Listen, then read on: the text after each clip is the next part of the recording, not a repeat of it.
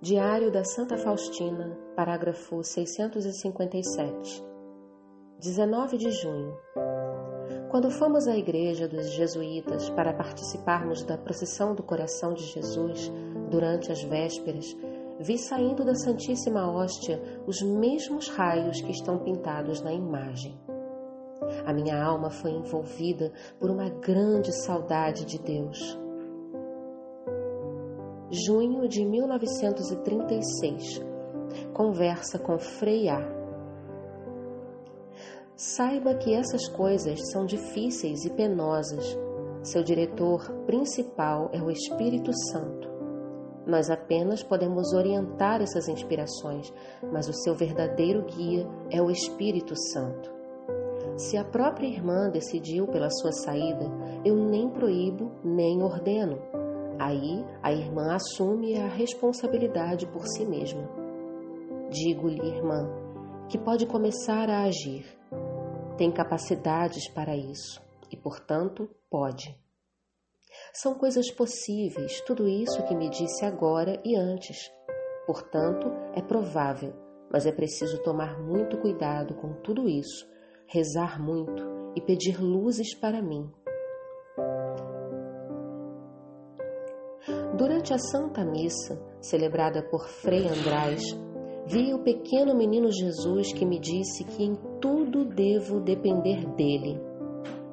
Qualquer ato arbitrário, ainda que te custe muitos esforços, não me agrada. E compreendi essa dependência. Ó meu Jesus, no dia do juízo final, vós exigireis prestação de contas desta obra da misericórdia Ó justo juiz, mas também meu esposo, ajudai-me a cumprir a vossa santa vontade. Ó misericórdia, virtude de Deus, ó misericordiosíssimo coração de Jesus, meu esposo, fazei o meu coração semelhante ao vosso. 16 de julho.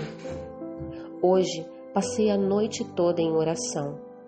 Refleti sobre a paixão do Senhor e a minha alma era esmagada pela justiça de Deus. Atingiu-me o braço do Senhor. 17 de julho.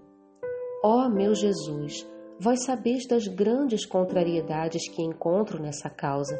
Quantas acusações tenho que suportar, quantos sorrisos irônicos tenho que aceitar com calma. Oh, eu sozinha não conseguiria passar por isso, mas convosco tudo posso, meu mestre. Oh, quão dolorosamente fere o sorriso irônico quando se fala com grande sinceridade. 22 de julho. Ó oh, meu Jesus, sei que a grandeza do homem é comprovada pela ação e não pela palavra ou pelo sofrimento. São as obras que de nós saírem que falarão de nós. Meu Jesus, não permitais devaneios, mas dai-me coragem e força para cumprir a vossa santa vontade. Jesus, se quereis me deixar na incerteza, ainda que seja até o fim da vida, bendito seja nisso o vosso santo nome. Junho. Ó meu Jesus, como me alegro imensamente por me terdes dado a garantia de que esta congregação vai existir. Já não tenho nem sombra de dúvida quanto a isso e vejo que grande glória ela dará a Deus. Será o reflexo do maior atributo que existe em Deus, isto é, a misericórdia de Deus. Incessantemente pedirão a misericórdia de Deus para si mesmas e para todo o mundo e toda obra de caridade será decorrente do amor de Deus, do qual estarão embebidas. Procurarão se familiarizar com esse grande atributo de Deus e viver com ele e esforçar-se para que outros o conheçam e confiem na bondade de Deus. Esta congregação da misericórdia divina será, na Igreja de Deus, tão escondida e silenciosa como uma colmeia num jardim magnífico. As irmãs trabalharão como abelhinhas para alimentar de mel as almas do próximo, e a cera deve fluir para a glória de Deus. 29 de junho de 1936. Frei András recomendou-me que fizesse uma novena para obter um melhor conhecimento da vontade de Deus. Rezei ardentemente, acrescentando uma certa mortificação do corpo. No final da novena, recebi luzes interiores e a garantia de que esta congregação existirá e será agradável a Deus.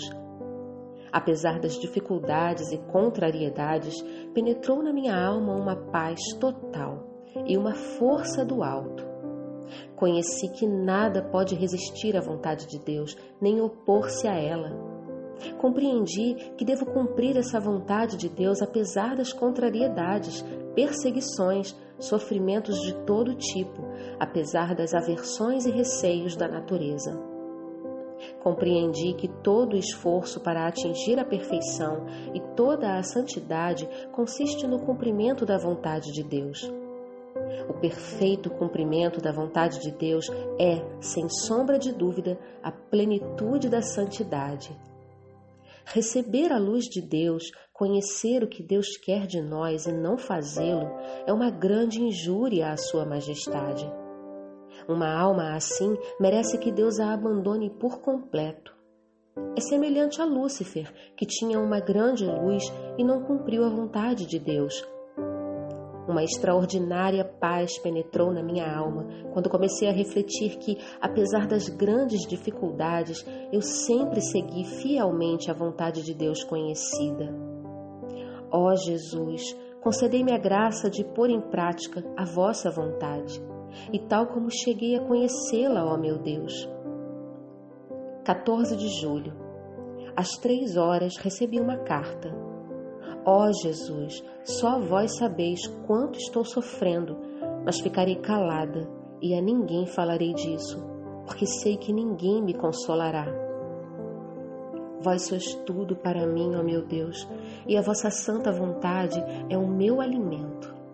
Estou vivendo agora daquilo de que viverei na eternidade.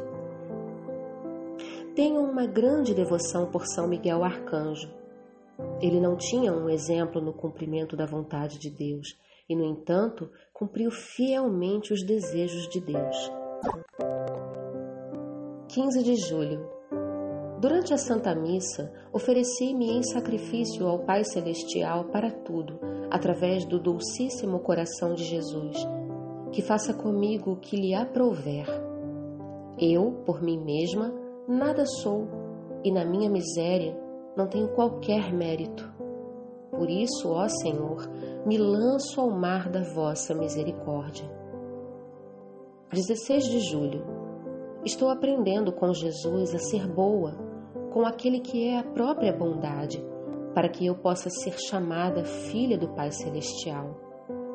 Hoje, antes do meio-dia, tive um grande dissabor e, em meio desse sofrimento, procurei unir a minha vontade com a vontade de Deus, louvando a Deus no meu silêncio. Depois do meio-dia, fui fazer uma adoração de cinco minutos e então, de repente, vi que o crucifixo que tinha sobre o peito estava vivo e Jesus me disse: Minha filha, o sofrimento será para ti um sinal de que estou contigo. Depois destas palavras, uma grande emoção penetrou na minha alma. Ó oh Jesus, meu mestre, meu guia, é só convosco que sei conversar. Com ninguém tenho tanta facilidade para conversar como convosco, ó meu Deus. Na minha vida espiritual, sempre me deixarei guiar pela mão do sacerdote. Sobre a vida da alma e suas necessidades, falarei apenas com o confessor 4 de agosto de 1936. Tormento interior por mais de duas horas. Agonia. De repente, penetra-me a presença de Deus e sinto-me sob o poder da sua justiça. Essa justiça penetra-me até a medula dos ossos e exteriormente perco as forças e a consciência. Então conheço a grande santidade de Deus e a minha grande miséria surge na minha alma um terrível tormento.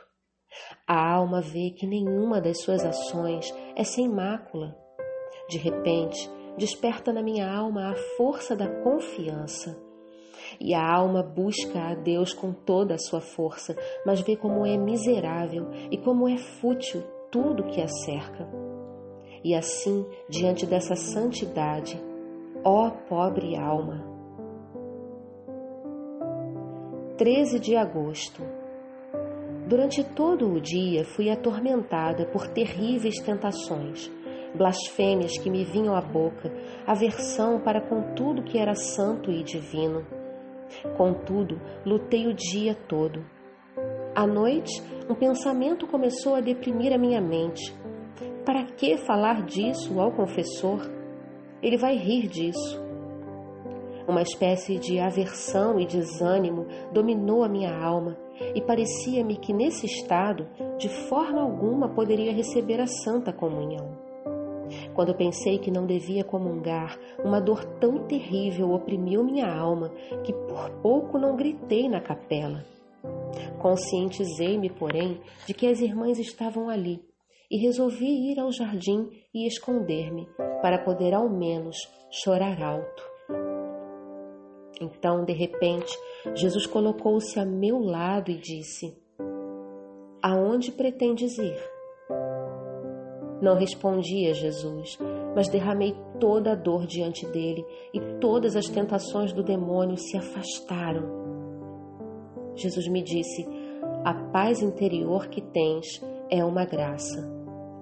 E de repente desapareceu. Eu me sentia feliz e estranhamente calma. Realmente, só Jesus pode fazer que volte assim de repente uma tão grande paz. Só Ele, o Senhor Altíssimo.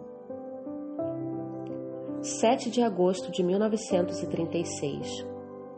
Quando recebi o artigo sobre a misericórdia divina com o Santinho, penetrou-me de maneira extraordinária a presença de Deus.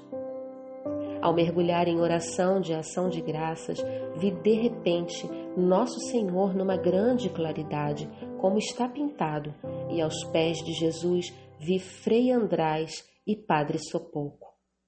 Ambos seguravam canetas na mão, e das pontas de ambas as canetas saíam feixes de luz e um fogo semelhante ao relâmpago, que atingia uma grande multidão, dirigindo-se não se sabe aonde em sua corrida.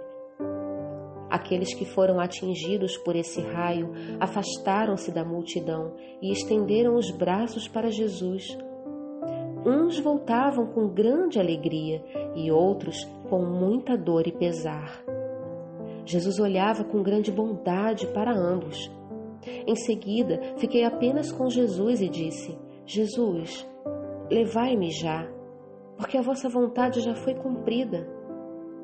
E Jesus me respondeu: Ainda não se cumpriu em ti toda a minha vontade. Ainda sofrerás muito, mas eu estou contigo não tenhas medo. Falo muito com o Senhor sobre Frei András e também sobre o Padre Sopoco. Tenho a certeza de que o Senhor não me negará o que lhe pedir, mas lhes dará o que estou pedindo. Senti e sei quanto Jesus os ama. Não escrevo isso em detalhes, mas sei disso e alegro-me imensamente com isso. 15 de agosto de 1936. Durante a Santa Missa, que foi celebrada por Frei András, um momento antes da elevação, a presença de Deus penetrou na minha alma, que foi arrebatada para o altar. Então vi a Mãe de Deus com o menino Jesus. O menino Jesus segurava a mão de Nossa Senhora. Em seguida, o menino Jesus correu para o centro do altar com alegria e Nossa Senhora disse-me: Olha com quanta tranquilidade eu deixo Jesus nas mãos dele. Assim também tu deves confiar a tua alma e ser uma criança diante dele.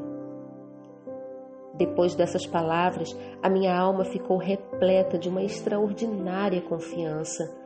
Nossa Senhora trazia um vestido branco, de uma admirável brancura translúcida, nos ombros um manto, límpido como o céu do azul, a cabeça descoberta, com os cabelos soltos, sublime e inconcebivelmente bela.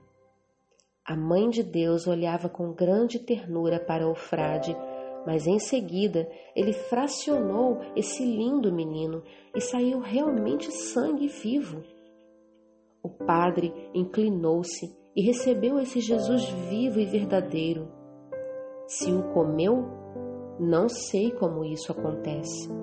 Jesus, Jesus, não sou capaz de vos seguir, porque num momento vós vos tornais incompreensível para mim. A essência das virtudes é a vontade de Deus. Quem cumpre fielmente a vontade de Deus exercita-se em todas as virtudes. Em todos os acontecimentos e circunstâncias da vida, adoro e bendigo a santa vontade de Deus. É ela o objeto do meu amor. Nos mais ocultos recônditos da alma, vivo a sua vontade e ajo exteriormente na medida em que reconheço interiormente que essa é a vontade de Deus. Agradam-me mais os tormentos, sofrimentos, perseguições e todo tipo de adversidades provenientes da vontade de Deus do que sucessos, elogios e reconhecimentos provenientes do meu próprio querer. Boa noite, meu Jesus. A sineta me chama para dormir. Meu Jesus, vedes que agonizo de ansiedade pela salvação das almas. Boa noite, meu esposo. Alegro-me que a eternidade já esteja um dia mais próxima. E se permitirdes, Jesus, que acorde amanhã, começarei um novo hino em vosso louvor. 13 de julho. Hoje, durante a meditação, entendi que nunca devo falar sobre as minhas próprias vivências interiores, mas nada esconder diante do diretor espiritual. Pedirei a Deus especialmente luzes para o meu diretor espiritual. Dou mais valor à palavra do confessor do que a todas as iluminações que recebo interiormente. Nos mais pesados tormentos, fixo o olhar da minha alma em Jesus crucificado. Não espero ajuda dos homens, mas deposito a minha confiança em Deus. Na sua insondável misericórdia está toda a minha esperança. Quanto mais sinto que Deus me transforma, tanto mais desejo mergulhar no silêncio. O amor de Deus realiza sua obra no fundo da minha alma. Vejo que está começando a minha missão, aquela que o Senhor me confiou. Quando uma vez rezava fervorosamente aos santos dos jesuítas, de repente vi o anjo da guarda que me conduzia ao trono de Deus. Eu passava por grandes multidões de santos e reconheci muitos que já conhecia das imagens. Vi muitos jesuítas que me perguntavam de que congregação eu era. Quando lhe respondi, perguntaram: Quem é teu diretor espiritual? Respondi que Frei há. Quando quiseram falar mais, o meu anjo da guarda fez sinal de silêncio e eu passei diante do próprio trono de Deus. Vi uma claridade grande e inacessível. Vi o lugar que me estava destinado na proximidade de Deus, mas como ele era, não sei, porque estava encoberto por uma nuvem. Todavia, o meu anjo da guarda disse-me: Aqui está o teu trono, pela fidelidade no cumprimento da vontade de Deus. Hora Santa, quinta-feira. Nessa hora de oração, Jesus me permitiu entrar no cenáculo e pude ver o que sucedia ali. Emocionei-me profundamente no momento em que Jesus, antes da consagração, ergueu os olhos para o céu e entregou-se a um misterioso diálogo com o seu Pai. Conheceremos devidamente esse momento apenas na eternidade. Seus olhos eram como duas chamas, o rosto radiante, branco como a neve, toda a postura majestosa, a sua alma de saudade no momento da consagração, o amor descansou saciado. o sacrifício fora consumado na sua plenitude. Agora, apenas se cumprirá a cerimônia exterior da morte, a aniquilação exterior. A essência está no cenáculo. Durante toda a minha vida, nunca tive um conhecimento tão profundo desse mistério como naquela hora de adoração. Oh, como desejo ardentemente que o mundo inteiro conheça este insondável mistério. Terminada a hora, quando me dirigi à cela, de repente senti o quanto Deus estava sendo ofendido por uma pessoa próxima ao meu coração. Vendo isso, a dor transpassou a minha alma e prostrei-me diante do Senhor, mendigando misericórdia. Por duas horas em lágrimas, oração e flagelação, impedi o pecado e conheci que a misericórdia de Deus envolvera aquela pobre alma. Oh, quanto custa um único pecado! Setembro, primeira sexta-feira. À noite, vi a Mãe de Deus com o peito descoberto, transpassado por uma espada, derramando lágrimas amargas e nos defendendo do terrível castigo de Deus. Deus quer nos aplicar um terrível castigo, mas não pode, porque a Mãe de Deus nos defende. Um medo terrível atravessou a minha alma.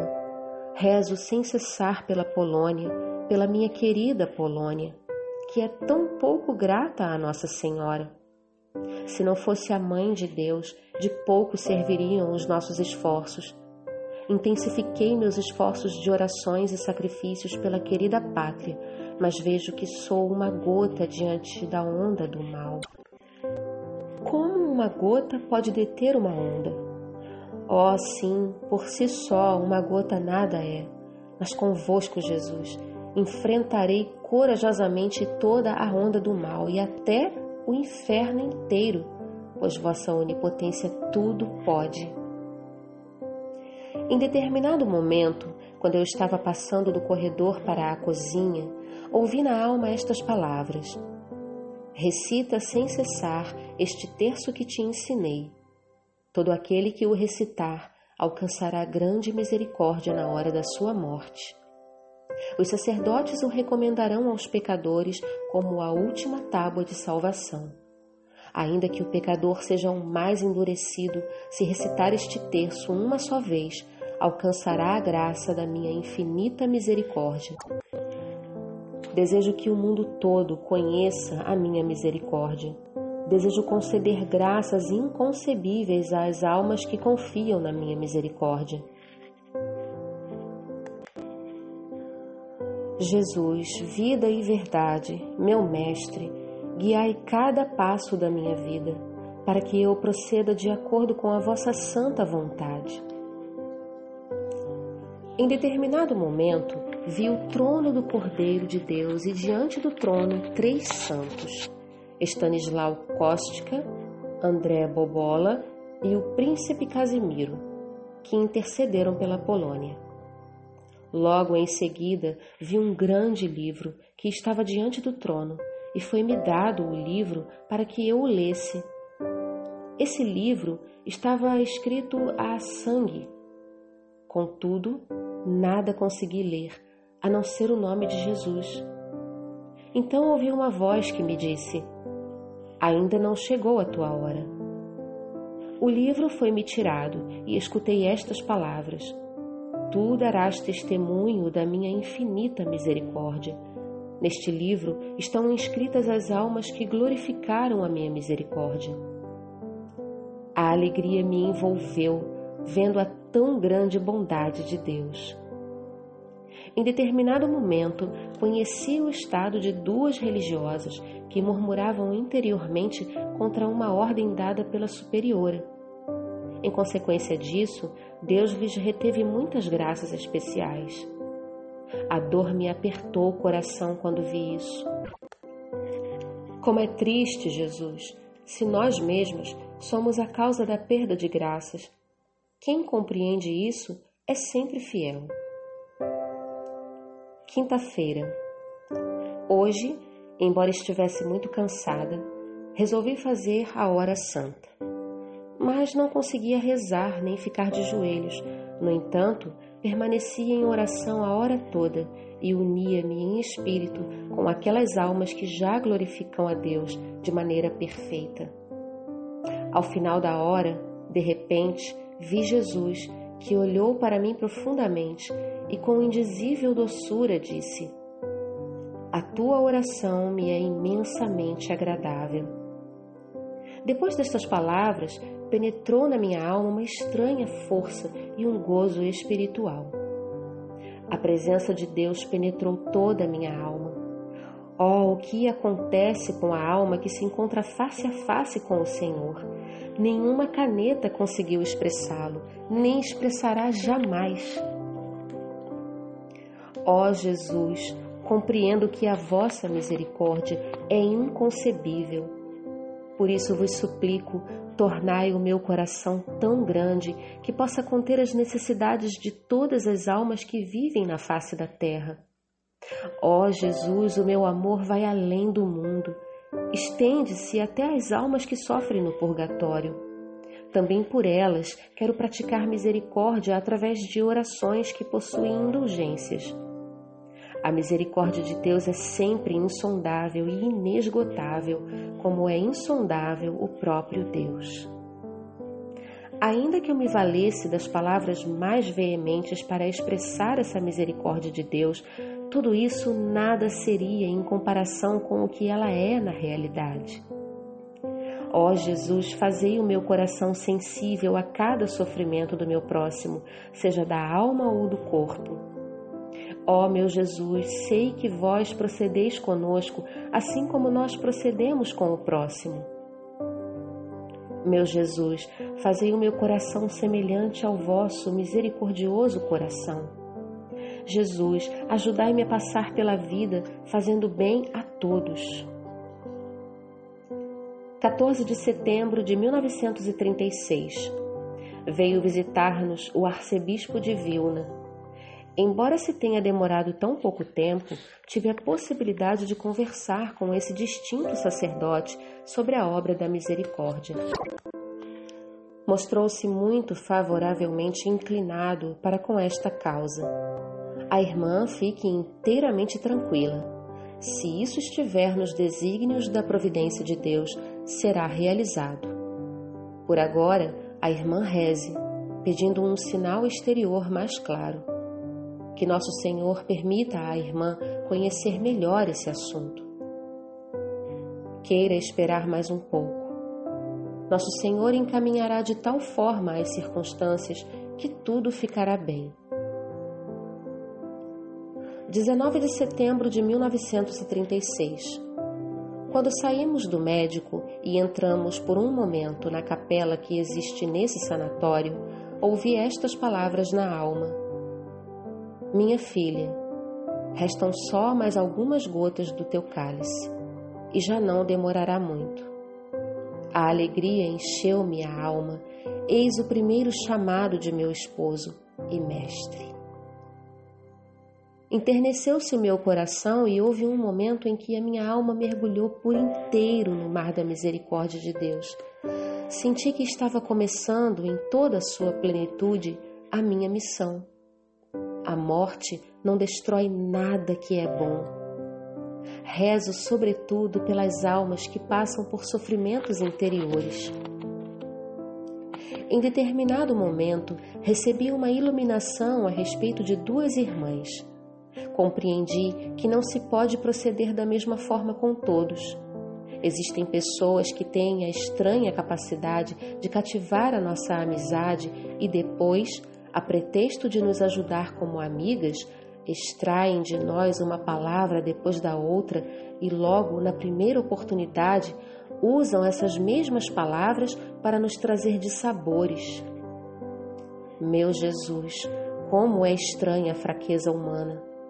Só o vosso amor, Jesus, é que dá à alma essa grande prudência no trato com os outros. 24 de setembro de 1936. A Madre Superiora recomendou que eu rezasse uma dezena do rosário no lugar de todos os exercícios e logo fosse para a cama. Assim que me deitei, logo adormeci, porque estava muito cansada. Logo, porém, o sofrimento me acordou. Era um sofrimento tão grande que não me permitia fazer o menor movimento, nem mesmo podia engolir a saliva. Isso durou umas três horas. Pensei em acordar a irmã noviça que partilha comigo a cela, mas pensei, afinal, ela não me poderá dar ajuda alguma, então que durma. Seria uma pena acordá-la. Entreguei-me inteiramente à vontade de Deus e pensei que já tinha chegado aquele tão desejado dia da minha morte. Tive a possibilidade de me unir com Jesus sofrendo na cruz, uma vez que já não era capaz de rezar. Quando passou o sofrimento, comecei a suar, mas não podia fazer qualquer movimento porque logo voltava ao estado anterior. De manhã me sentia muito cansada, mas já não sofria fisicamente. Todavia, não pude levantar-me para a Santa Missa. Pensei que, se após tais sofrimentos não ocorreria a morte, quão grandes deviam ser os sofrimentos da morte.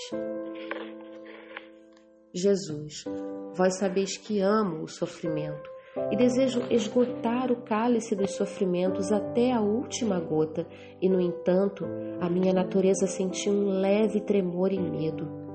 Mas logo a minha confiança na infinita misericórdia de Deus despertou com toda a sua força, e tudo teve que ceder a ela, como a sombra ao raio de sol. Ó oh, Jesus, como é grande a vossa bondade! Essa vossa infinita bondade que eu bem conheço me permite enfrentar corajosamente a própria morte. Tenho certeza de que nada me acontecerá sem a vossa permissão. Desejo glorificar a vossa infinita misericórdia na vida, na hora da morte, na ressurreição e por toda a eternidade. Meu Jesus, minha força, minha paz e meu descanso. Nos vossos raios de misericórdia mergulhe a minha alma todos os dias. Não há um só momento na minha vida em que não experimente a vossa misericórdia, ó Deus. Com nada mais conto toda a minha vida, senão com a vossa infinita misericórdia, Senhor. Ela é a estrela que me conduz na minha vida minha alma está repleta da misericórdia de Deus.